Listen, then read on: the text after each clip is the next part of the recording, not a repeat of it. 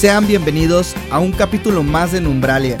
En esta ocasión esperamos hayas tenido una increíble Navidad con tu familia, una increíble cena y te traemos este especial que es una entrevista con Miguel Ángel Hernández Acosta, quien nos hablará de su libro Misericordia y su trayecto como escritor.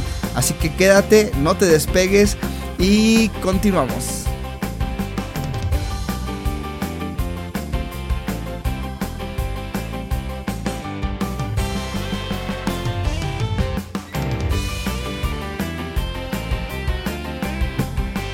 Sean bienvenidos a una sesión más, un capítulo más de Numbralia, eh, en este espacio que es donde nos gusta hablar de, lo que amamos, ¿no? Escribir y sobre todo también pues, la lectura. En esta ocasión tenemos a un invitado muy especial, es Miguel, Miguel Ángel Hernández Acosta.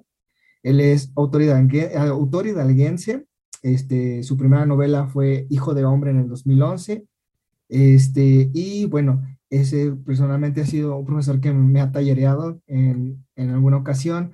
Este, ha dado talleres en, en, el estado de Hidalgo, aquí en Pachuca, y hoy hablaremos con él sobre su libro, su segunda entrega, que es Misericordia, que me parece que es un, es un texto que tiene mucho, mucho, me dijo mucho que para preguntar y hablar. Este, me gustó mucho, la verdad fue, fue un agrado, fue mi, mi agrado se vuelve de mis libros favoritos en esta ocasión y la verdad es que me, me encantó, ¿no? Este, pues buenas, en este momento, buenas tardes, Miguel. ¿Cómo se encuentra el día de hoy? Hola, Diego, buenas tardes, buenos días, depende de quién nos escuchen. Saludos a, a, ti y a todos tus, a, tus escuchas. Muy bien, gracias. Aquí andamos para, que no, para lo que nos digas. Nos gustaría este, comenzar este, este espacio con algunas preguntas que le mencionaba fue de micrófono, un poquito, este, a lo mejor muy, ya hasta clichés, ¿no? Ya se vuelven de por qué, por qué decidió escribir, qué lo inspira a escribir, este, qué fue lo que en algún punto, a lo mejor de su vida, haya dicho, yo quiero dedicarme a esto.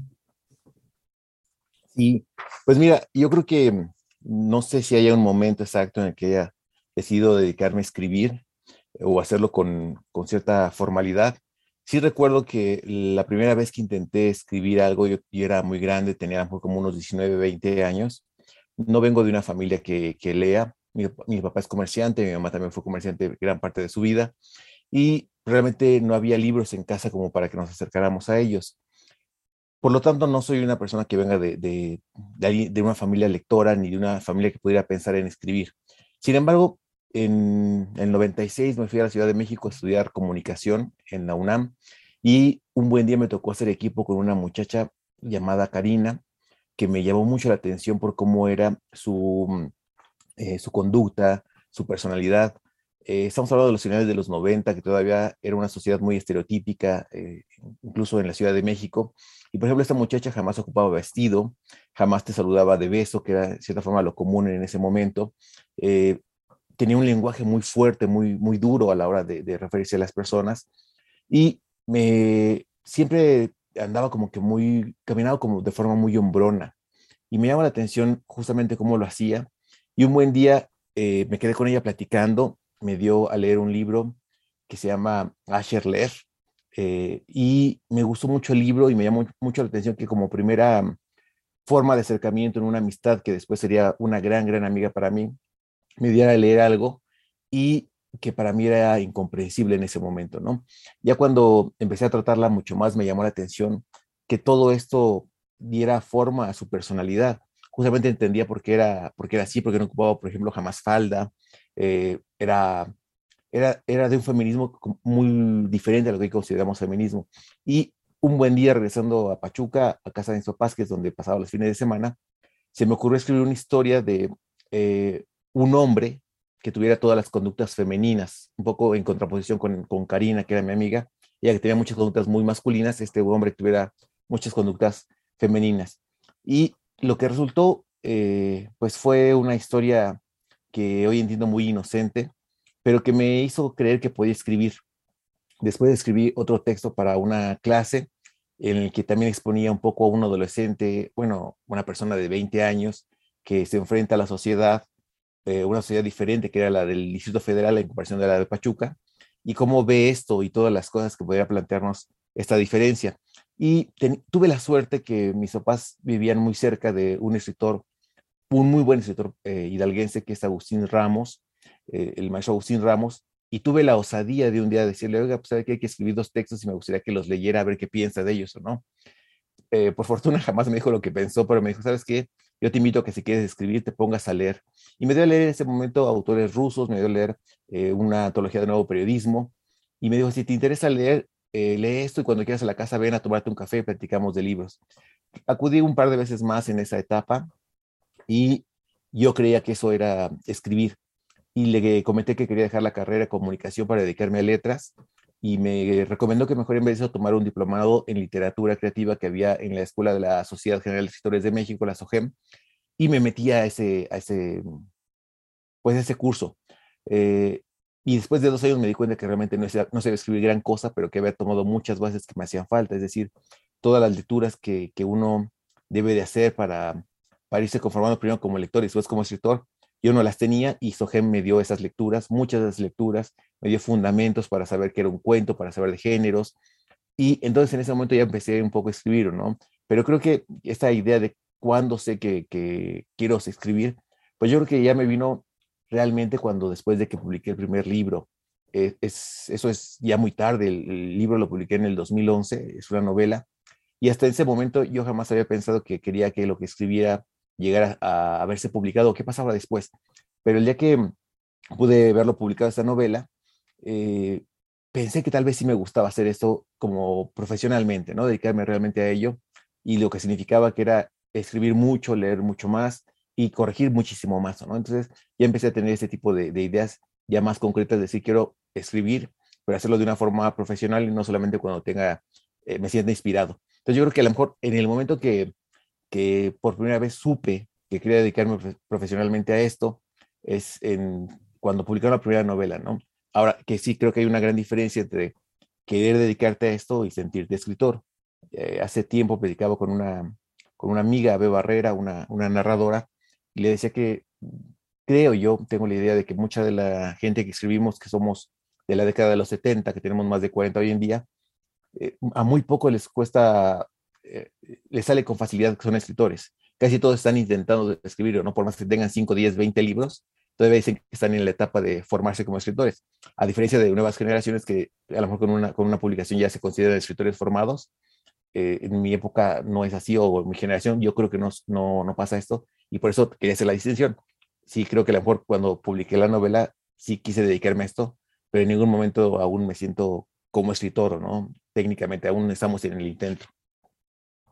Ok, vaya, esto es realmente una frase muy, muy impactante para los, los, que, los que ahora que quieren escribir. Bueno, y luego, no tanto en esa cuestión, ¿no? sino que también, bueno, me ha tocado también hablar, ¿no? Con plataformas como Wattpad, que muchos suben sus historias y, y sí, justamente señalan eso, ¿no? Yo ya tengo varias historias, varios cuentos en Wattpad y ya se, se denominan como escritores ya, ¿no?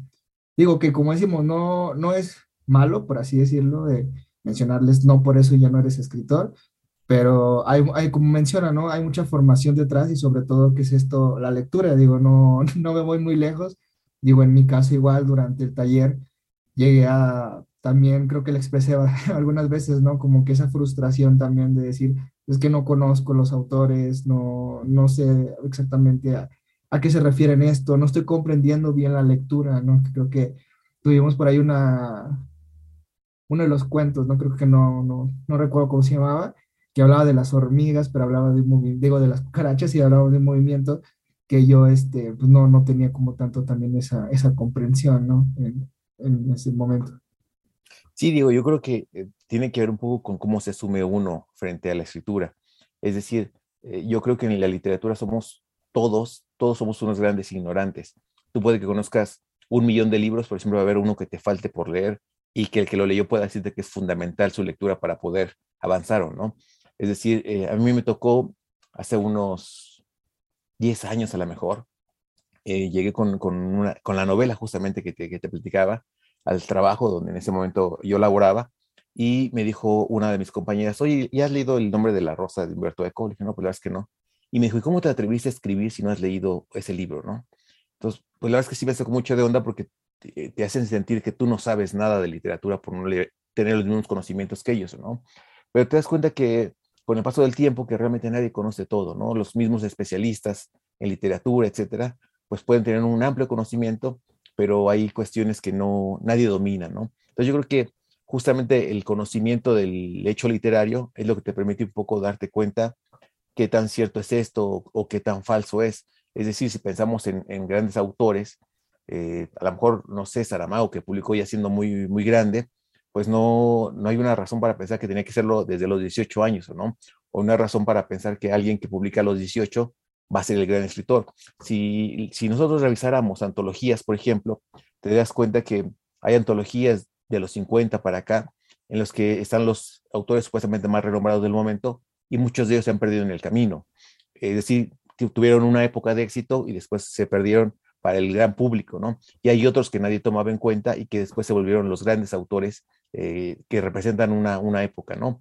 Pensemos, por ejemplo, en, en, México, que hay autores en, Hidalgo, por ejemplo, eh, Rodolfo Benavides, que fue un bestseller y que hoy básicamente muy poca gente lo conoce, ¿no? Cuando antes lo encontrabas casi en la tienda de la esquina sus libros, o sea, así fue de famoso el, el autor y hoy prácticamente está olvidado. Entonces, el conocimiento y el, el, el, momento en que entras a la literatura, el momento, eh, más bien la cantidad de conocimiento que tienes cuando entras a la literatura, no definen tu destino literario en ningún momento, ¿no? Creo yo que, o al menos eso, eso, eso dice la experiencia, ¿no?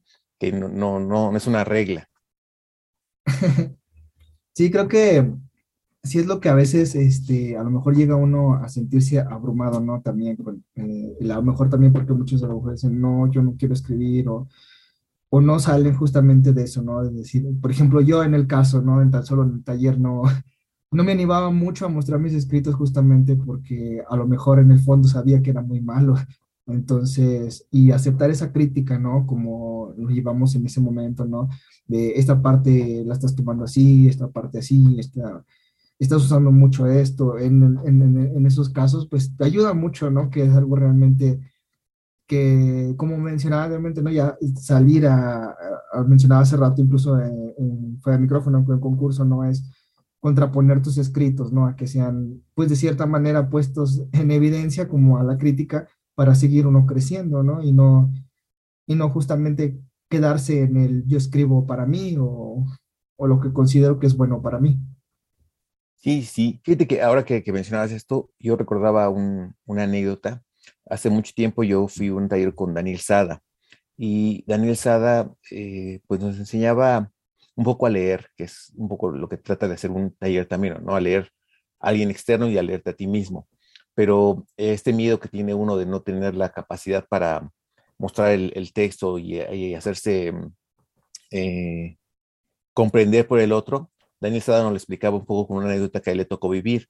Él siendo joven, eh, a lo de 30 años, empezó a dar talleres en la República Mexicana y llegó a un lugar en el que estaba dando un taller en una secundaria, en una escuela, y al final del taller se acerca una persona que tiene un poco una facha como de ser el conserje y como se queda viéndole al taller, Daniel Sada le pregunta qué, está haciendo ahí y él le contesta que quiere tomar el taller. A Daniel le, pues le, sorprende el hecho ¿no? de que quiera tomar el taller y le dice que porque quiere tomarlo, que sí sabe de qué trata y la persona le contesta que, que sí sabe y que él es escritor. Entonces Daniel se siente un poco intrigado por el hecho y dice, pues, ¿qué has escrito? No? Dice, no, pues traigo, tengo tres libros que he escrito. Y había escrito eh, una novela y dos cuentarios. Y le dice, oye, pues, para la próxima que toque taller, vente para acá y lo checamos aquí en clase. Y justamente pasa esto, la persona que dice ser eh, escritora se llama Juan Cristóstomo Álvarez y llega al taller y no, no quiere quedarse a tomarlo, pero le entrega a Daniel Sada esos tres tomos y Daniel le promete que para la próxima vez que se vean ya los habrá leído.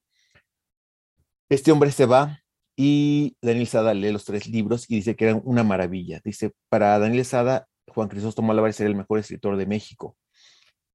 A la próxima vez que llega, eh, le dice que quiere publicarlos, etcétera, y él dice que no, que le da bastante pena.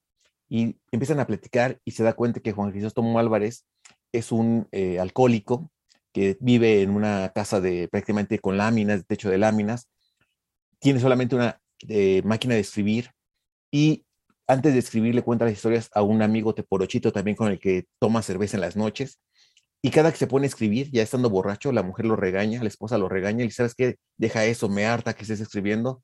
Y él, cada momento que la, que la esposa se va, decide escribir. Eh, y es como logra terminar esos tres libros. Y Daniel a veces que cree que eso le están tomando un poco el, el, pelo y decide verlo y se da cuenta que sí, que realmente vive casi en una, en una especie como de loma tras un basurero. Y eh, cuando se enteran quién es Daniel Sada, la mujer regaña a ese hombre, le tira a la máquina de escribir y Daniel Sada, entre la plática, descubre que solamente ha leído Juan Cristóbal Álvarez dos libros, uno de Lovecraft y El llano en llamas de, de Rulfo. Entonces, ¿sabes qué? Mínimo préstame un libro para que lo muestre, porque creo que escribes también que te puede darte una, pueden darte una beca. Se lleva el libro Daniel, eh, lo, le aceptan que ese hombre vaya a un congreso de escritores, el hombre va al congreso de escritores y cuando empieza a plantearse la idea de escribir formalmente, eh, le dice a Daniel que le entregue el libro para que le haga unas últimas correcciones y se lo lleve ya terminado. Y pasa una semana, dos semanas, tres semanas y el hombre desaparece y se dan cuenta que este hombre que era conserje de una escuela había empezado a llamar la atención en el, periódico, local, habían sacado un reportaje de este hombre y se había enterado el director de la escuela. Entonces decía el director de la escuela que como siendo él un licenciado, jamás había logrado que alguien lo entrevistara como este hombre que era el conserje. Y la esposa se enoja tanto que esté dedicando el tiempo a la literatura en vez de borracharse o estar de conserje, que le pide que se muden de casa para que nadie pueda localizarlo. Y entonces, cuando Daniel trata de obtener eso, lo único que quedaba de registro era una copia de un cuento que se llama El güero aguamielero, que habían publicado en una revista que se llamaba Norte. Que Norte después se va a conjuntar con otra para que va a formar Tierra Adentro, que es la, revista hoy de Tierra Adentro. Pero era el único eh, hecho que había de ese hombre que escribía tanto. Y Daniel nos decía, ustedes piensan que este hombre que era un borrachales, que era conserje, pudo escribir los mejores libros que yo he leído en mi vida. Entonces todo mundo tenemos capacidad para hacerlo, pero también hay que tener capacidad para para corregirnos, así sea con nuestro cuate por 8, pero exponernos a la crítica, ¿no? Y bueno, también después querían buscar el cuate por 8 porque decían, qué buenas críticas pude haberlo hecho donde el libro era genial, ¿o no? Entonces, yo creo que uno cuando va al, taller siempre está como esperando un, un, abrazo así, no, vas bien o no, pero tal vez lo que más nos forma son esos, esos detalles, esas críticas que nos hacen ver que tenemos que esforzarnos más y para que cuando salimos al mundo a realmente a ver quién nos puede publicar, encontremos a alguien que considere nuestro trabajo que es eficiente. Sí, creo que vaya, es bastante interesante la historia y, bastante este, cierto, ¿no? Esa cuestión. A veces eh, lo que buscamos, eh, como mencionaba, ¿no? A lo mejor es como o la fama y también pues que nuestro primer escrito sea así está perfecto, es lo mejor que he escuchado y se publica, ¿no? Que creo que es otro punto que me gustaría igual, este, igual este, tocar igual en esa parte. ¿Qué, qué tan difícil fue justamente el, proceso, ¿no? En esa, bueno, en este caso, el primer libro que sacó fue Hijo de Hombre.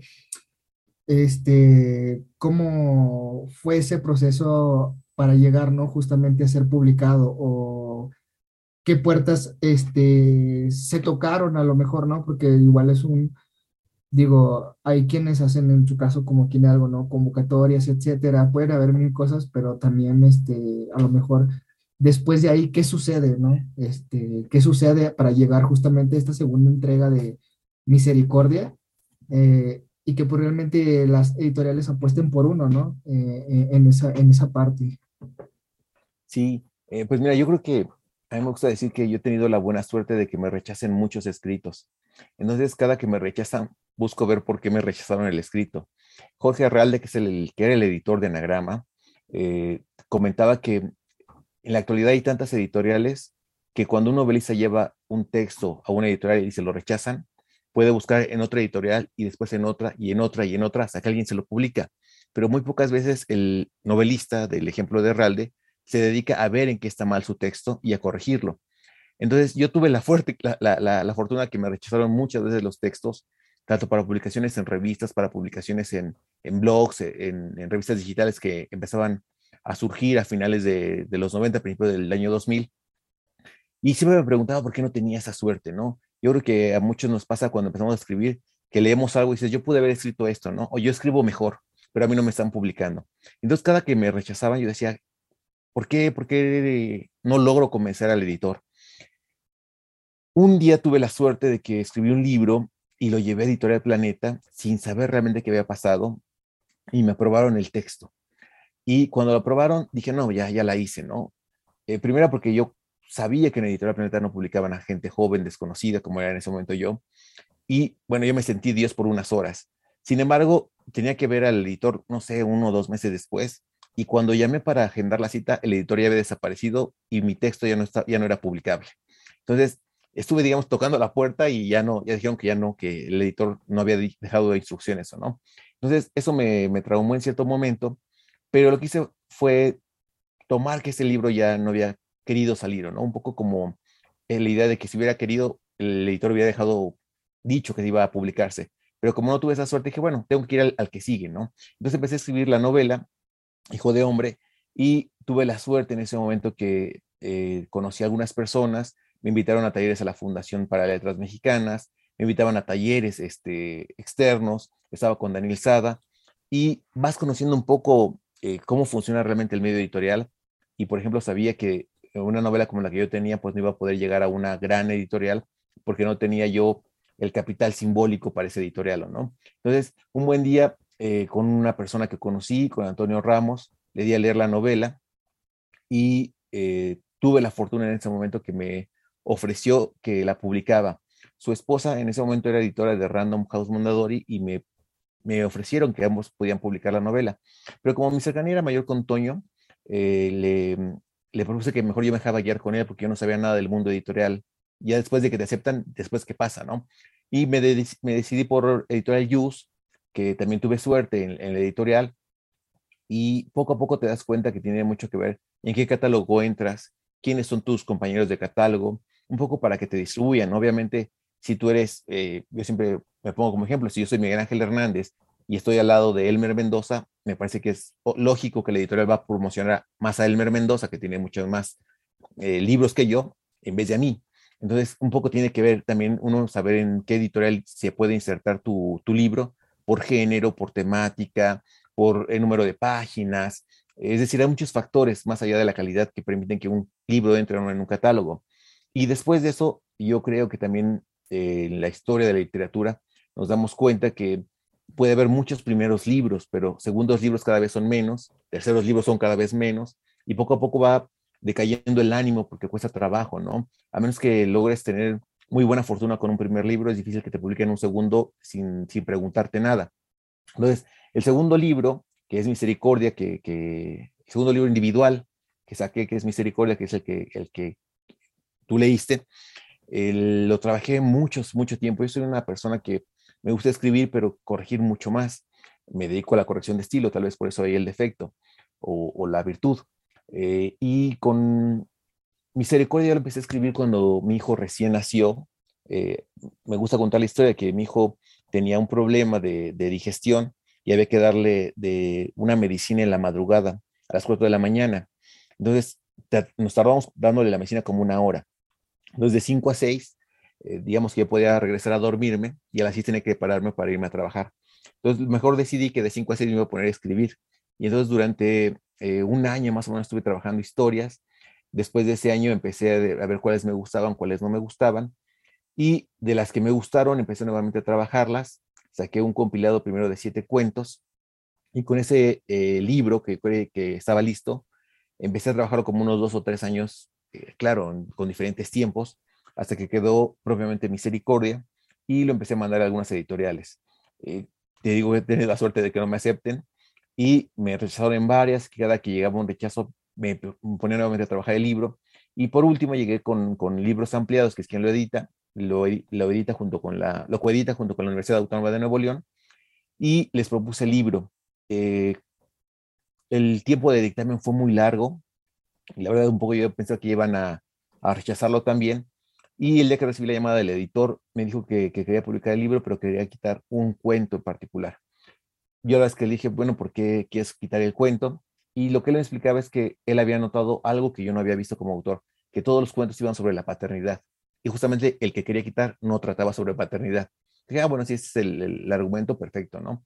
Y nos sentamos a, a, a, a editarlos juntos eh, y quedó el libro, ¿no? Probablemente ya estaba, ya estaba muy terminado, solamente vimos algunas cosas pequeñas que, que podían servir, el orden de los cuentos, y se logró la coalición con la Universidad Autónoma de Nuevo León y salió, pero digamos que han sido ambos, esos dos libros en particular, libros que, que me ha costado mucho trabajo publicarlos, pero que no, que no he decaído en el intento, pero cada que me han dado un rechazo he vuelto a ellos para ver qué se podía mejorar, ¿no? No sé si eso responde un poco a lo que me preguntabas, Diego. No, sí, creo que realmente este, algo que a lo mejor, a, lo mejor yo lo que nos pueden escuchar, pueden decir, no, este, digo, por estas plataformas que ya existen, porque me ha tocado escuchar muchos compañeros que Wattpad, sube la Wattpad, escribe todo así, pero yo creo que el reto realmente a lo mejor es salir justamente también de eso, ¿no? Que no nada más se conozca entre amigos, ¿no? Sino que tenga una buena crítica, eh, a lo mejor no está bien dicha la expresión, pero digamos que alguien que sí sabe, lo, pues de cierta manera lo pueda destrozar para que tú puedas ir creciendo también, ¿no? Si no me, bueno, en mi caso, como me sucedía, digo, en el taller, este, el, sobre el abuso de los adjetivos, yo lo consideraba adecuado y en el momento, pues, era el buen torpecedor, ¿no? Entonces, es justamente eso lo que no, o sea, sí, no, es bueno que tantos escritores nuevos sepan o aquellos que quieren empezar a escribir, que también sepan que sí lo pueden hacer y que no se queden, es que, porque a lo mejor también existe como ese enigma de decir, es que tuve que ver que he leído más de tantos libros para que yo pueda empezar a escribir, ¿no? Que sí es muy bueno y acabo seguir leyendo, digo, como lo mencionaste ahorita, ¿no? Yo creo que todos continuamos leyendo, leyendo tanto los, los nuevos como los clásicos, que nos ayudan a justamente ver, ¿no? En qué estamos a lo mejor creciendo o estancándonos incluso, ¿no? Que es algo que, que es bueno para quienes nos escuchan y que realmente desean este, continuar, ¿no? En, en la escritura, ¿no? Y no desanimarse en él. Creo que esta historia de los rechazos es algo que a lo mejor podemos empatizar mucho, ¿no? En que nos digan, hoy no, y a la segunda, hoy tampoco, pero pues no es el impedimento para decir, ya no lo voy a intentar, ya no lo voy a hacer porque veo que no soy bueno y yo creo que ese, algo que me gustó que dijo es que eso pues aparte de que dicen a uno que no es la oportunidad para regresar a ver el escrito, ¿no? Y no solo tirarlo y dejarlo ahí, este no lo logró, ya ahí que se quede. Eh, es un fracaso, ¿no? Sí, y creo que también lo acabamos un poco en el taller en algún momento, digo que es que uno puede tener un libro o un cuento que siempre le rechazan y dependiendo del lugar donde te rechacen es lo que puede hacer con el texto, ¿no? Es decir, a lo mejor aún no tenemos la madurez que creemos para publicar en, en una editorial, pero a lo mejor sí ya tenemos la madurez para publicar en una revista, en un periódico.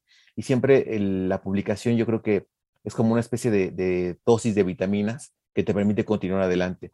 No, yo no estoy en contra de, la de las personas que publican en digital o en plataformas digitales más bien, sino que digo que esos son, eso deberían de servirnos como una especie de ánimo de, de palmada para decir, vamos, estamos haciéndolo bien, pero vamos a intentar eh, continuar a modo hasta el momento en que tienes un proyecto personal que quieres publicar en un, en un campo más tradicional, como sería la, la edición impresa o digital, pero por, por, medio de una editorial o no.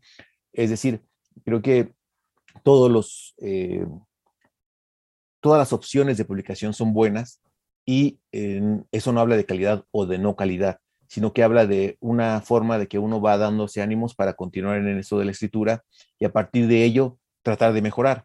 Eh, pero, pero viéndolo en el sentido de que el rechazo sí nos duele, como cualquiera, pero tiene que ayudarnos también a visualizar qué está mal. Pensemos nosotros como lectores, sino como los autores. Yo como lector no me gusta esto, ¿por qué no me gusta? Eh, incluso hace poco hablaba con una, con una autora joven eh, Sofía Morfín, y, le, y platicábamos esto, que hay veces que incluso de los libros malos se aprende mucho más que de los libros buenos, ¿no? Porque nos damos cuenta como lectores qué es lo que está mal y eso es lo que tenemos que ver en, nuestros escritos. Un rechazo porque nos están rechazando, porque a alguien no le gusta nuestro cuento en el taller y también considerar un poco, creo que también hablamos eso, digo, en algún momento que, pues el taller son dos, cuatro, ocho, diez ojos viendo tu texto, pero no son diez ojos que tengan la verdad sobre el texto, ¿no? Es decir, son lecturas posibles, pero no son lecturas correctas necesariamente. Muchas veces el gran problema de los talleres es que terminan desembocando en un grupo en el que se critica mutuamente, pero muy pocas veces ven las cosas buenas que tiene un texto o muy pocas veces se animan a continuar o no. Muchas veces por eso los talleres empiezan con 15 personas y terminan con 5, que son los que resisten los golpes duros que da el taller, ¿no? Cuando tal vez era un muy buen escritor, uno de los 10 que se fueron, pero que no tuvo, eh, no, no quiso soportar ese, ese, pues ese mal rato que es el que te critiquen de, repente de forma indiscriminada, porque también hay que considerar que muchas veces el taller se termina en eso, ¿no? En una crítica que no ayuda, sino que nada más lo que quiere es demostrar que estás mal y tampoco funciona un taller de esta manera, ¿no? Bueno, es, es mi punto de vista. Sí, yo creo que los... Eh, ah, creo que hace mucho les contaba a los em, diferentes capítulos de Numbralia, les he mencionado, ¿no? Que a lo mejor una de las... pudo haber sido una de las críticas más fuertes, que a lo mejor pude haber dicho, no es para mí, y siempre lo menciono, este, que usted no, que me había dicho, este, o sea, me decía, la intención está, ¿no? Pero a lo mejor este, es por otra línea, ¿no? En este caso me mencionaba que era un poquito, se me ve un poquito más, este, no afinado, pero como que un poquito de cierta manera irme por la poesía, ¿no? Que es lo que me mencionaba. Entonces, yo creo que cualquiera, a lo mejor les mencionaba ya anteriormente, que cualquiera se habría agüitado en ese momento y habría dicho, ¿sabes qué? ya me, ya me dijo que no soy bueno, ya hasta aquí, ya no vengo. Pero sí, justamente es lo que pues me ayudó justamente a crecer, ¿no? Y a lo mejor hasta ver otro, otro, otro panorama, ¿no? Este, que a lo mejor también podría ir descubriendo, explorando y, como lo decía, ¿no? Este, no sé si, ahorita no, no, no recuerdo, pero sí, sí recuerdo que hace mucho nos dijo, ¿no? no sé si fue usted o lo vi o lo vi en algún otro lado, en que decían que muchos periodistas no son escritores literarios y muchos escritores literarios no son periodistas. Entonces yo creo que, bueno, yo lo tomé como por esa parte, ¿no? A lo mejor sí está la intención, pero es ir por otro rumbo en el que a lo mejor no estoy descubriendo, ¿no? O descubriendo mi identidad para irme sobre esa parte, ¿no? Y, y pulirlo un poco más, que es lo que a lo mejor puede sonar rudo, ¿no? Sí, mira, yo, por ejemplo, pienso un poco, ¿no? Eh, una, no es que uno no sea bueno para escribir, es que tal vez eres mejor para otro tipo de escritura. Y te pongo un ejemplo, tengo, tuve un compañero con el taller de Daniel Sada que cada que llevaba un texto narrativo siempre lo, lo rechazaban, ¿no? Y le veían muchos defectos, pero sin embargo manejaba un, ritmo muy importante en sus, en sus textos. Y cuando terminamos el taller con Daniel Sada, probablemente lo acabamos un poco antes de que él muriera, eh, pues él estaba un poco desencantado de que no sabía escribir narrativa y alguien le dijo que escribiera poesía. Y ahora este joven tiene, tiene tres antologías personales, una en España, una en Argentina y en México otra, ¿no? Es decir, puede que uno se considere apto para narrativa, pero a lo mejor eres bueno para poesía. No es que seas malo para la narrativa, sino que tal vez no tienes la sensibilidad narrativa, pero tienes la, sensibilidad poética, ¿no? O la sensibilidad para escribir teatro. Es decir, eh, yo creo que la, la, mayoría de las personas tenemos la capacidad de escribir de escribir literariamente hablando, pero tenemos que encontrar un poco por dónde vamos, ¿no? Eh, a mí me gusta también pensar que el trabajo continuo es el que te hace escritor, más que la, más que que nazcas tocado por Dios, ¿no? Para ser escritor. Eh, a mí le platicaba a unos alumnos hace poco en un diploma que, que doy ahora, que eh, una anécdota muy personal que, que me gusta, un poco cuando me siento triste lo pienso, ¿no? Tenía un compañero que era excelente escritor, eh, cuando cursé el diploma de SOGEM. Y una vez yo le decía, es que me cuesta mucho escribir. Y me decía, es que tú no eres escritor. O sea, yo soy escritor, yo soy el que sabe escribir, yo soy el que tiene buenas imágenes, soy el que sé escribirlas y contar las historias, etcétera. Y la verdad es que lo hacía con, con, buena intención, o sea, era una crítica de muy de amigos, ¿no? Y lo tomé como tal. Y decía, bueno, es que tal vez si me esfuerzo, lo, puedo, eh, logro hacerlo, ¿no? Logro, si quiero escribir una, un renglón que me justifique. Y bueno, al paso de los años, después de 20 años, 23 años ya de ese diploma de SOGEM, pues este, este compañero no ha publicado un solo libro y yo tengo la fortuna de haber publicado algunos, ¿o no? Es decir, yo tuve la constancia para seguir haciéndolo y él, aunque tiene el genio creativo, no ha tenido la constancia para buscar una publicación. Es decir, eh, son factores que a veces pensamos que nos hace escritores o no, pero simplemente eh, son, son factores que estimulan una publicación, pero no significa que yo sea más escritor que él por haber publicado, sino que yo tuve la constancia para llegar a la publicación y él no la ha tenido, pero tal vez, tal vez él es mucho más escritor que yo. Tal vez él lo era en aquel momento mucho más de lo que yo he logrado ser hasta hoy, ¿no?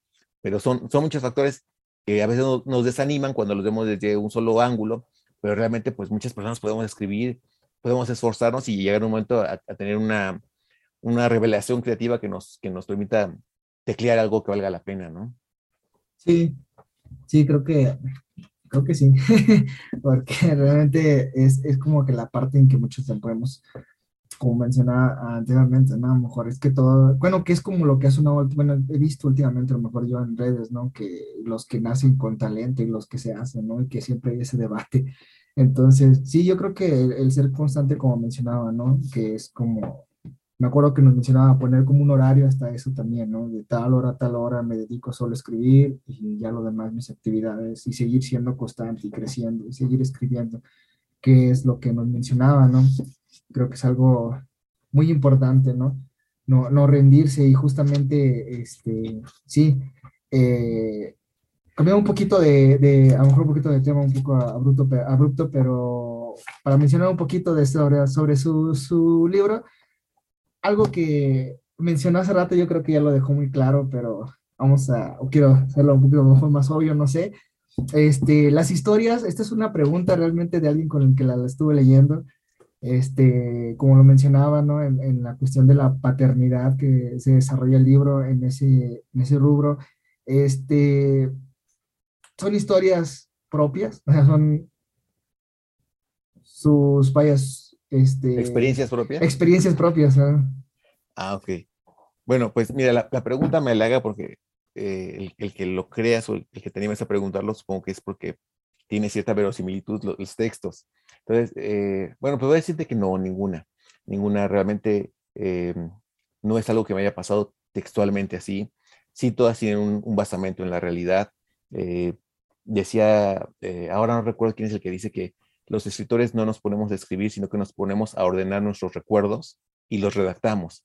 Entonces, de cierta forma, sí hay mucho de mí en esas historias, pero ninguna ocurrió tal cual, ¿no? Te pongo el caso de Sábado Brasil, que es el cuento con el que inicia la, el, el, el, libro. en algún momento me pidieron, iba a salir publicado un libro homenaje a Juan Rulfo. Sin embargo, como tenían el problema de los derechos por la Fundación Juan Rulfo, querían que escribiéramos un texto en el que no se mencionara a Rulfo explícitamente. Y lo único que teníamos que hacer era redactar un texto. Eh, puede ser ensayístico, cuentístico, lo que quisieras. Y en aquel momento, cuando me puse a, escribir ese texto, me había contado una historia eh, Daniel Sada, justamente sobre Juan Rulfo, que había ido a visitar a Guimaraes Rosa, un autor eh, brasileño, y se sabía muy poco realmente de ese encuentro. Después se supo que Guimaraes había venido a México y que Rulfo había dado un, un tour, digamos, por varios eh, estados de la República, pero no se sabía gran cosa. Y Guimaraes Rosa es como, justamente es como nuestro Juan Rulfo en Brasil, ¿no? Es como el gran escritor, pero ambos eran como que muy eh, introspectivos, eh, muy poco dado a la sociabilidad. Y se sabía que Juan Rulfo había ido a Brasil, había tocado a la puerta de la oficina de Guimaraes. A Guimaraes le habían anunciado que iba, había un autor mexicano ahí, y al saber el nombre de Rulfo lo recibió. Y eso lo sabía Daniel Sada porque había sido tallerista eh, de Juan Rulfo. Es, más bien, Juan Rulfo había sido el tallerista de Daniel Sada. Daniel Sada había sido eh, becario del Centro Mexicano de Escritores cuando, cuando Juan Rulfo y Salvador Elizondo eran los maestros. Entonces, en una de las pláticas, Rulfo les platica eso de Guimaraes, les da a leer a Guimaraes Rosa, y yo tenía solamente esa historia. Entonces, eh, digamos que un poco se trata esa historia en el cuento, no se dice tal cual, sino que sabemos que hay un autor mexicano que va a buscar a un autor eh, brasileño, pero todo lo demás es netamente ficción, ¿no? Eh, hay, otra, hay otro cuento que habla acerca de un, motín en un manicomio y yo lo, lo, que tenía un poco la idea es que mi papá era comerciante, había surtido algún tiempo el Villa Ocaranza, lo que se conoce como Villa Ocaranza, y eh, yo lo, había acompañado una o dos veces. Realmente no tenía mayor contacto con el, con el hospital, pero eh, había quedado con unos amigos de escribir una antología en la que tuviéramos como temas en seres domésticos. Y a mí me había tocado una estufa. Entonces, si, recuerdas en el texto, tiene una función, una estufa de repente, ¿no? Entonces, eh, se me ocurrió que podía hacer estallar esta estufa y en aquel momento recién había leído eh, la forma como se había suicidado eh, Silvia Plath, que termina metiendo la cabeza en el, en, el horno y abre el gas. Y es como se suicida Silvia Plath. Y me pensé que podía haber una, una, explosión. Entonces empecé un poco a juntar los recuerdos de lo que sabía de, de Caranza realmente me inspiré mucho más en, el manicomio que sale en, el sello sobre la ceguera de Saramago, pero fui, fui juntando algunas cosas, ¿no? Hasta que se forma eh, Villa Ocaranza, que se llama el cuento. Em, hay, por ejemplo, un cuento que es un hijo, que es un muchacho que va a buscar a sus papás y varios de los lugares que aparece, a su mamá, va a buscar a la mamá que desaparece de la casa. Y varios de los lugares que mencionó eran lugares que mis papás me mencionaban a los que iban de novios, pero no significa que ahí ocurrían las acciones que, relato, ¿no? yo creo que hay mucho de, los recuerdos que tengo de, la infancia, de, Pachuca, eh, pero ninguna experiencia es una experiencia propia al 100%, o ni siquiera pensemos lo del 50%, ¿no? ah, ok. Sí, sí, es que sí, sí fue con quien lo escuchaba, decía, mm, no sé, lo siento muy personal, decía. Eh, y le digo, no, la verdad es que no, no, no, no le he preguntado, le digo, y, es que Villa Ocaranza me, me interesó mucho porque me dio como esa desesperación, como de estar encerrado y de no saber a qué horas vienen por ti. Entonces, como que tuve un, un pequeño flashback, yo también ahí recuerdo unas cosillas de la sensación, ¿no? Como parecido al cuando te pierdes en un Soriana a cierta edad y tus papás no están, entonces no sabes a qué hora va a venir tu mamá por ti. Eh, como que esa sensación me, me, encantó a mí, la verdad me encantó el, todo eso. Y sí, justamente yo, yo personalmente, bueno, no soy de aquí, de, ubiqué los lugares que mencionó, digo, la colonia Iste, este, la conozco bien ahorita, que voy besando por ahí, pero no sabía, eh, bueno, esa cuestión de si sea verdad que había un manicomio en, esa área. Bueno, más bien el manicomio está en, está cerca de, de Villa de Tezontepec. Está eh, Villa Ocranza, antes era un hospital psiquiátrico, pero digamos de los viejitos, es decir, en aquel momento que estoy hablando, de, mi papá surtió ese eh, hospital a lo mejor como por ahí de los 90, o un poco antes, todavía en los 80, era un manicomio a la antigua, que es decir, que aún daban electroshocks, realmente estaban muy mal las condiciones, todos los internos, eh, bueno, ni siquiera se le llamaba interno, se le llamaba locos, ¿no?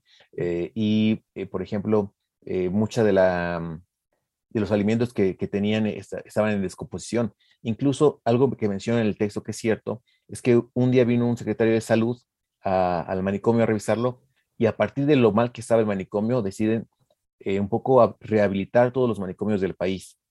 Y sale, se hace un escándalo por, por cómo estaban las condiciones de los manicomios a nivel nacional.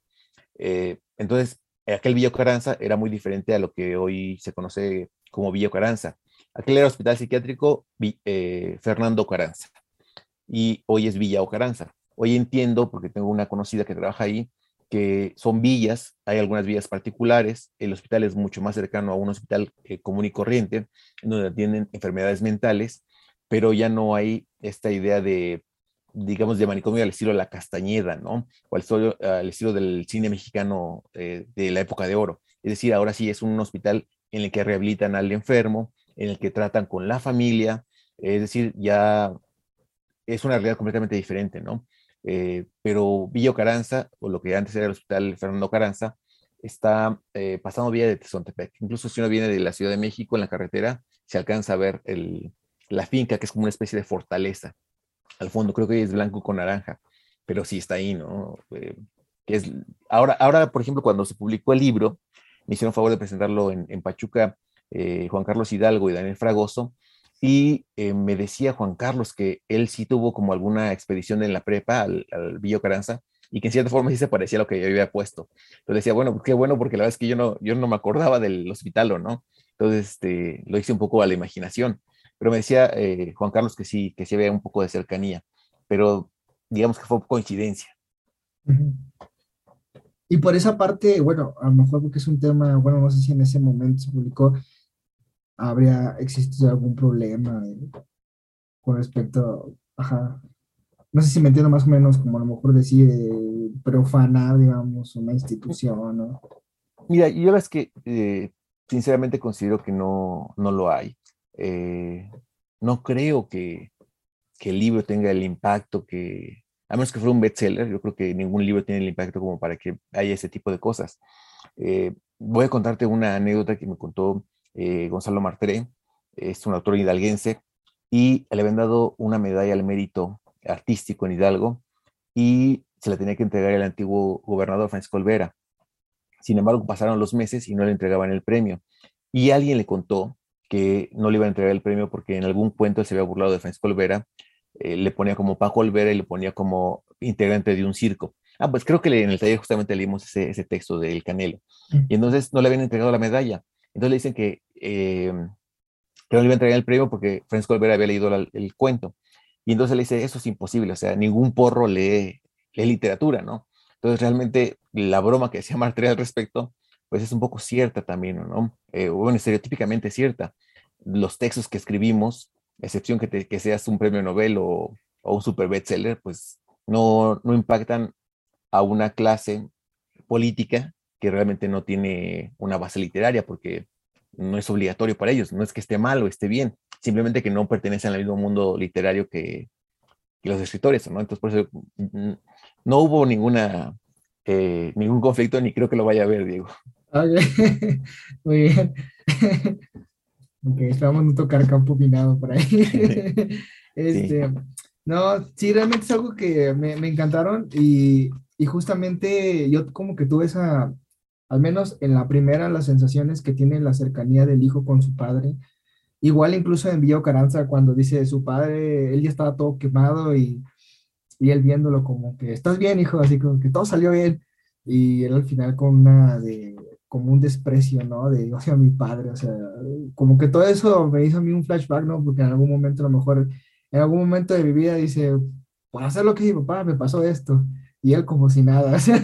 Entonces, yo creo que tuve como que ese, ese pequeño, este, recuerdo y creo que por alguna razón dije, eh, con razón, misericordia queda muy acorde al, al, al, libro, ¿no? Y más sobre todo la, la, parte final, el último cuento, que de hecho me gustaría tocar. He escuchado anteriormente que en el acomodo de los cuentos, digo, creo que el primero es demasiado bueno, muy impactante, pero ¿cómo salió ese título de misericordia y siendo el último el último cuento, vaya, justamente cómo es que llegó a decir, este es el título adecuado. Creo que anteriormente le había mencionado que el problema que siempre he tenido son los, los títulos, ¿no? Y me han dicho muchas veces que el título sale solo, al final este, se elige igual al final, no se había mencionado. Llega a salir incluso del mismo texto, entonces, ¿cómo es que llegó a decir, este es el adecuado para nombrarlo? Sí, mira, la verdad es que eh, yo tengo el mismo problema que tú, Diego, soy muy malo para los títulos. Y si te das cuenta, incluso se notan en, los títulos de los cuentos, ¿no? Eh, son eh, eh, títulos muy pequeños, muy breves, muy sintácticos. Y el, primero el cuento, el título del cuento surgió un poco por la trama, ¿no? El, narrador pide al final que el tío tenga misericordia de él por atreverse a contar su historia. Y yo creo que en algún momento se me ocurrió que esa era una buena palabra. En aquel momento también he de contar que tenía un cierto acercamiento con la religión católica, pertenecíamos a una congregación cerca de donde vivíamos y el padre nos había hecho como sus amiguitos, a, mi esposa y a mí, y nos invitaba a comer a su casa, etcétera, y platicábamos de mil cosas, ¿no? Eh, yo siempre he tenido cierta fascinación por las religiones, no necesariamente por vivir la religión, sino por cómo se han desarrollado, etcétera. Y eh, me gustaba mucho platicar con el sacerdote. Y en algún momento de, de nuestras pláticas, me empezó a explicar, bueno, yo le dije que era, me gustaba mucho la imagen del Señor de la Misericordia, y él me preguntó, ¿y sabes qué significa misericordia?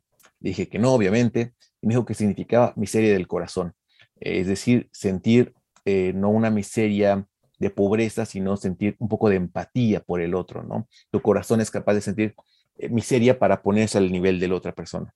Entonces, me impactó mucho el, lo que, el significado, porque uno no lo, yo no lo conocía, y pensé que era, era muy bonita la imagen que, que recreaban, ¿no? Y cuando el, en el cuento me salió la palabra que quería que tuviera el tío misericordia del, sobrino por haber escrito su historia, pensé que era un buen título, lo dejé así y el libro como tal tuvo muchos títulos previos. Eh, yo no me decidía a, ponerle un, título y el editor, Naum Torres, que, me acompañó a lo largo de la edición del texto, eh, me, siempre me rechazaba lo que, los que yo le proponía. Me decía, no, es que eso no va, yo creo que sí tampoco queda. Y en algún momento le dije, ¿sabes qué? Lo único que yo creo es que el cuento Misericordia tal vez sea el que se ve un poco más trabajo mío el, a la hora de escribirlo, ¿no? Y dije, pues sí, ese, y me gustaría que cerrara el, libro con ese cuento. Empezamos a hacerlo como de los textos de, diferente modo, un poco para ir encontrando el, el, ajuste más cercano a lo que queríamos. Misericordia siempre tuvo el lugar final, porque yo creía que era el, cuento que más me, mejor me había salido, este, o que menos mal me había quedado. Y eh, le dije, ¿y por qué no ponemos misericordia? Y me dijo, bueno, y lo pusimos en el, como una propuesta, y de repente empezamos a referirnos al, libro como misericordia, misericordia, misericordia, y al final no se quedó ese texto. Realmente me preocupaba porque decían que si era muy católico, porque el primer libro se llamaba Hijo de Hombre, y el segundo se llamaba Misericordia. Entonces este, dije, no, pues realmente fue una coincidencia, ¿no? Pero eh, fue, fue así, Diego, fue una cuestión que, que surgió y que terminó quedándose un poco por, por la manera de referirnos al libro durante los meses previos a, su publicación. Y al final de cuentas creo que, creo que sí eh, congrega un poco la idea de todo el libro, ¿no? De cada una de las visiones que se tiene de, la paternidad, que sí, sí, se, se engloban en ese, en, ese, en ese título, por ejemplo. Uno del, bueno, pues el libro teníamos pensado llamarlo O Sábado Brasil o Misericordia. Terminó llamándose Misericordia y Sábado Brasil solamente quedó como el título del primer cuento. Vaya. no, sí está, eh, sí, de hecho, el, el, cuando leí el libro y dijo, estaba el cuento, dije, ah, no, como que todo te cierra al final, te conecta todo, que juega justamente sobre esa línea. A lo mejor como una pregunta personal de alguien que lo, lo leyó conmigo, esta vez que estuve leyendo con alguien más, y me preguntó algo que le llamó mucho la atención, es en el cuento de un presentimiento. Este, realmente, pues, no sé si sea más bien como una queja, pero dice, ¿por qué lo dejó tan abierto? Dice, quería saber si se habían muerto. ya ve que durante toda la trama el cuento es, algo va a pasar mal, ¿no? Algo nos va a pasar porque todo va demasiado bien, todo es tan perfecto, que siento que algo va a pasar. Y de hecho es la trama del cuento, creo, eh, la que siempre va diciendo, ¿no? Va a pasar esto, si hiciste esto, si hiciste lo otro, y al final... sí, pues mira, yo creo que un poco te cuento cómo surgió el, texto. Yo soy un, obsesivo con, con, ganarme el melate, que nunca he tenido suerte, pero como me gustaba jugar melate, decía, bueno, si un me gano el melate, ¿qué va a pasar de las ocho y media que dan el resultado nueve de la noche al día siguiente que puedo ir a cobrarlo? Entonces decía, bueno, primero me voy a volver loco porque voy a saberme millonario. Y enseguida a lo mejor si le digo a mi esposa, ¿qué tal si me mata ella, no? Para quedarse con el dinero. Entonces empezaba un poco a especular, ¿no? Pero después de, cuando acababa ya yendo a cobrar el boleto al Melate y recibiendo todo el dinero en la cuenta bancaria, decía, bueno, ¿qué, es lo que voy a hacer o no? Entonces uno siempre piensa, no, sabes que voy a pagar mis deudas, voy a darle educación a mi hijo, voy a comprarme una casa, un carro, te da sus gustos, ¿o no? Pero yo siempre he pensado que el Melate, si te tocan 300 millones, pues para resolver todo eso requieres a lo mejor ponle 50 millones, 100 millones, pero te quedan 200, ¿no? Entonces decía, uno nunca sabe qué hacer cuando le va bien, porque como su mentalidad es, bueno, pues si hoy tengo buena suerte me va a llegar un premio de 500 mil pesos, pero nunca piensas en tener exceso de dinero. Entonces, planteé el texto en esta familia de eh, esposos que tienen un bebé recién nacido, que tienen una herencia que no esperaban y que después de que han liquidado todas las deudas, aún tienen dinero, ¿no? Entonces yo pensaba, bueno, ¿qué puede pasar? pues uno siempre piensa, yo creo como mexicano, que en algún momento tiene que irte bien, porque nunca creemos que te puede ir bien que te vaya mal. Entonces dices, ah, pues los boxeadores les va bien, pero al final acaban su vida en la miseria, ¿no? O el que se gana, el, que se gana la lotería termina siendo pobre, o aquel que le va muy bien durante su vida económica activa termina siendo un, un anciano con no tantos recursos, ¿no? Porque se acostumbró a un tipo de vida. Entonces, pensé en escribir el cuento a partir de ese miedo de que si te estaba viendo bien, en algún momento tenía que irte mal. Pero creo que todo el cuento es una especulación.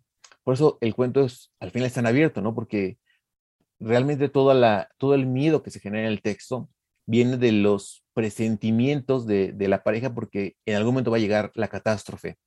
Pero cada que piensan ellos en una nueva catástrofe no llega. Entonces, pareciera que la vida puede ser feliz, pero uno está acostumbrado a que sea infeliz. Entonces, ¿qué pasa en ese momento? Pues que tú vas, si tú continúas pensando que va a llegar la fatalidad, así es el hombre más dichoso, siempre va a estar eh, triste o, infeliz porque no, esperas que algo malo vaya a pasar. Entonces, un poco por eso es el final abierto, ¿no? Porque eh, es un supuesto todo de estos, de estos que no saben ser felices con, con, una fortuna que les llega, ¿no? No solamente una fortuna económica, sino una fortuna en la vida, ¿no? De estar tranquilos, ser una familia que vive bien, que tiene las necesidades resueltas pero ellos siempre están tan acostumbrados a que les vaya mal que no pueden creerlo. Entonces, un poco era esa, esa disyuntiva, ¿no? Yo creo que acabarlo como que eran felices resultaría falso, pero acabar si, si acababa yéndoles mal también era falso, ¿no? Porque era como concretar la idea de que no puedes ser feliz sin que te pase algo malo al mismo tiempo. Sí, sí creo que realmente este, me, me dio mucho, eh, estuvo muy divertida esa parte porque con quien lo leía, de verdad que estaba así como que, ¿qué va a pasar? Y luego, y me preguntaba, le digo, espera, todavía no llego, le digo, y me decía, y luego cuando acabó, lo primero que me dijo, ¿qué pasó? Entonces, algo muy divertido justamente este, ese cuento con, bueno, primero con otra persona que tenía esa duda. Y esa era como que su duda personal. Me dijo, ¿vas a hablar con él? Pregúntale, me dice. Y pues espero nos, nos va a escuchar. Entonces está la, la duda resuelta. Espero que haya tenido la respuesta que quería. y sí, realmente es un libro que me, me encantó. Me gustó mucho la, la temática. Le digo nuevamente como que yo tuve como mucho acercamiento a recuerdos, a lo mejor en, en ciertos fragmentos, ¿no? Este, con mi padre, yo al menos sí lo sentí así como recordé muchas cosas que he vivido también con él y por eso como que sí me, me trajo esa melancolía, ahora sí, de, del pasado, ¿no? Este, yo personalmente lo recomiendo, les he dicho, vamos a leer en el club de lectura más adelante Hijo de Hombre, que es el que nos es el favor de lo vamos a de proporcionar, lo vamos a lo vamos a leer justamente en el club de lectura ya, ya que estos pocos días que se acaba el año. Este, yo creo que ya en enero, febrero, creo que le había mencionado, vamos a, a tomar ese, ese libro para este, ir justamente también conociendo, le mencionaba, conociendo al autor, les hice el favor de pasar un poco de su reseña también, este, su semblanza y, también les ha gustado, solo que estamos acabando unos otros libros. Y a lo mejor para, de cierta manera, ir cerrando, me gustaría que les mencionara a los que nos escuchan, este, dónde pueden encontrar su libro, este, o cómo lo pueden conseguir. Este, esta es su segunda entrega, Misericordia, este, donde pueden conseguir el primer libro y justamente el libro. Y, y, a lo mejor, este, no me acuerdo si me mencionó que tenía otro o igual preguntarle si está trabajando nuevo material, este, a lo mejor para este siguiente año o, o en algún otro tipo de proyecto. Sí, digo, pues mira, el primer libro, la novela, eh, realmente es inconseguible hoy. La editorial que, que la publicó ha dejado de editarla. Se acabó afortunadamente el primer tiraje, pero ya no se volvió a reeditar. Y el libro de Misericordia también tuvo la fortuna de que se acabara el tiraje en impreso y solamente se puede conseguir en electrónico. En electrónico lo pueden conseguir en, en Amazon. Eh, y no sé, pero creo que si lo, creo que quedan algunos ejemplares, pocos, en la página de la editorial que es librosampliados.mx. Eh, y ahí tienen su tienda. Entonces creo que quedan algunos ejemplares que ellos tienen y solamente así he tenido la, suerte que se, acaban, que, se hayan acabado las ediciones de los libros, ¿no? Y eh, bueno, hay otros libros. En, Pachuca se publicó hace tiempo una antología que se llama Lotería, que le publicó el Eventum, que, y que a, a quien entrevistaste de Maite Romo. Y ahí viene un cuento mío, viene un texto en una, en una antología que se publicó sobre eh, crítica literaria que se llama Crítica y que publicó Cuadribio. Eh, hay un, digamos que esos sean como que los eh, libros más recientes.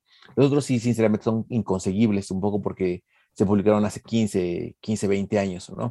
Eh, si es algo académico, pues sí tengo un libro académico que está editado por la UNAM, por la facultad, que son miradas hacia Julian Herbert, pero es un libro meramente académico, ¿no? Eh, espero poder eh, publicar el próximo año una novela que ya está terminada, aún está un poco en el proceso de, de buscar editor, es una novela que, que termine este año y eh, espero también eh, poder publicar un libro de, un poco de, de, no sé si periodismo cultural o ensayo literario, que también ya está terminado y que esperaría poder tener la, la fortuna. Sinceramente, ahorita lo que se puede conseguir es este libro eh, en electrónico y por ahí anda circulando otro libro en electrónico, pero es muy, muy, muy viejito. Eh, y un poco no es que me deslinde de él, sino que creo que eran un, unos primeros bocetos de, de, lo que quería escribir. Se llama Cuentos Inocentes eh, y está también en digital.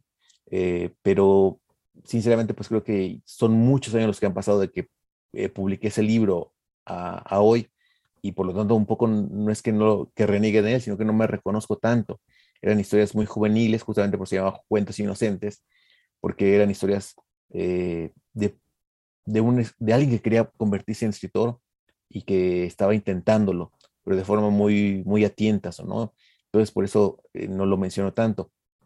Y bueno, ojalá que este, en el 2022 salga, salga la novela, esperemos. Se publicó hace poco una, una, un adelanto de la novela, me hicieron favor un centro de artes de, de Monterrey de publicarlo. Entonces también se consigue un poco eh, ese adelanto. Pero esperemos que la novela salga pronto también. Bien, entonces, bueno, para todos los que nos escuchan, este, pueden estar al pendiente. Este, igual si Miguel nos hace el favor, si en cuanto salga, nosotros lo podamos publicar, que ya está la novela y la puedan adquirir. Creo que son, eso, como le mencionaba hace rato, son cuentos, a mí personalmente me encantaron trajeron como que esa, esa, esa sensación y, creo que es algo que habíamos este, justamente, ¿no? Platicado anteriormente, ¿no? Que de qué manera, qué es lo que te transmite, ¿no? Las historias, que es lo, lo que, bueno, eh, en la cuestión de que como, él ha sido mi, profesor, mi tallerista, este, queda muy plasmado todos sus consejos en sus cuentos, los puedes ver, ¿no? Todos los consejos que nos había dado, todo lo que nos había mencionado anteriormente. Igual, este, me gustaría tener una última pregunta, bueno, una última pregunta, si a lo mejor ahorita o el siguiente año va a estar dando algún taller como el que nos dio anteriormente, ya sea virtual o ya sea en presencial, no sé si tenga algún proyecto este año que viene. Mira, taller como tal, eh, sinceramente doy algunos talleres personales, pero realmente ahorita no doy tantos porque estoy dando clases en la escuela de la SOGEM, y el próximo año también me toca dar un, un, módulo de un diplomado que se da en la Universidad de Querétaro. Entonces, un poco por eso no, no estoy realizando talleres, digamos, con mucha gente, sino que eh, con algunos alumnos que de repente me dicen, ah, ¿sabes qué? Me gustaría tallerear tal cosa, lo puedo tallerear. Eh, sobre todo me he dedicado un poco a tallerear eh, libros personales, ¿no? Ahora estoy terminando justamente un libro que se va a publicar en junio con una, con una alumna y em, si en algún momento alguien se interesa eh, se puede, se puede, podemos armar un grupo, ¿no?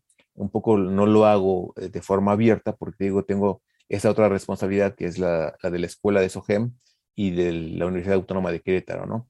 Pero digamos que esa sería como la respuesta que te daría. No lo hay, pero si en algún momento alguien se interesa, con mucho gusto podríamos abrirlo. Muy bien. Bueno, queda abierto para el que guste. Puede contactarse con Miguel. Este, ya más adelante nos da sus redes sociales, sus contactos para que los podamos publicar en cuanto salga este episodio. Realmente muchas gracias por acompañarnos en, en este episodio. Este, yo creo que desde que iniciamos casi este proyecto, les he mencionado a toda la audiencia, creo que los que nos han escuchado, les he dicho siempre, Miguel me dijo esto, Miguel me ha mencionado esto, él fue quien, y bueno, pues hoy cumplimos la promesa de traer a, a, Miguel, Miguel Ángel, que fue, no solamente fue mi tallerista también, este ha sido, pues fue, se puede decir prácticamente uno de mis primeros lectores también, que criticó mis cuentos y, que me ha enseñado mucho realmente eh, en esta área, ¿no? De ir creciendo y que también me motivó también a explorar otra, otra, otra área de oportunidad, ¿no? Lo que fue la poesía. Este, hace poco igual, tallé un poco mis, poemas para el concurso de Fren Rebolledo. Entonces, pues realmente es un gusto que pueda estar con nosotros, que nos haya dado tiempo, este, un poco de su tiempo para hablar y que la audiencia pueda escuchar, ¿no? Consejos de lo que yo considero grandes escritores y, y escritores, pues también que puedan sentir cercanos, ¿no? En este caso de Hidalgo, de quienes nos escuchen, de cualquier parte que nos escuchen, pues realmente les damos gracias que puedan seguir con, con nosotros. Este, eh, ¿Algo más que quisiera este, agregar antes de irnos, de despedirnos? No, pues agradecerte, Diego, eh, no solamente la oportunidad de, participar en el podcast, sino también eh, las palabras que has dicho de, mis textos y de mí, ¿no? Te agradezco mucho. yo creo que muchas veces uno lanza, perdón por la imagen ya hecha, pero uno lanza botellas al mar y jamás sabe si alguien la recibe o no. Y escucharlo de tu voz que, algún momento te han servido lo que, lo que hemos hablado o que, o que has hallado sentido a lo que hemos hablado, creo que es muy reconfortante para mí. Eh, y pues solamente eso, muchas gracias, eh, la oportunidad del espacio, Diego.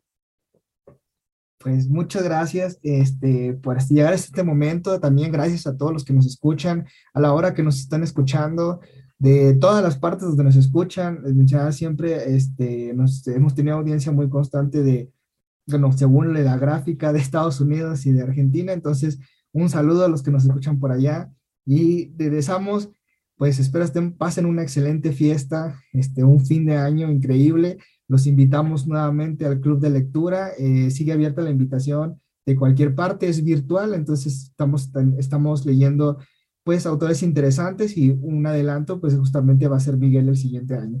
Entonces, gracias por escucharnos hasta este momento y que pasen una excelente tarde, noche, día a la hora que nos sintonicen. Hasta luego.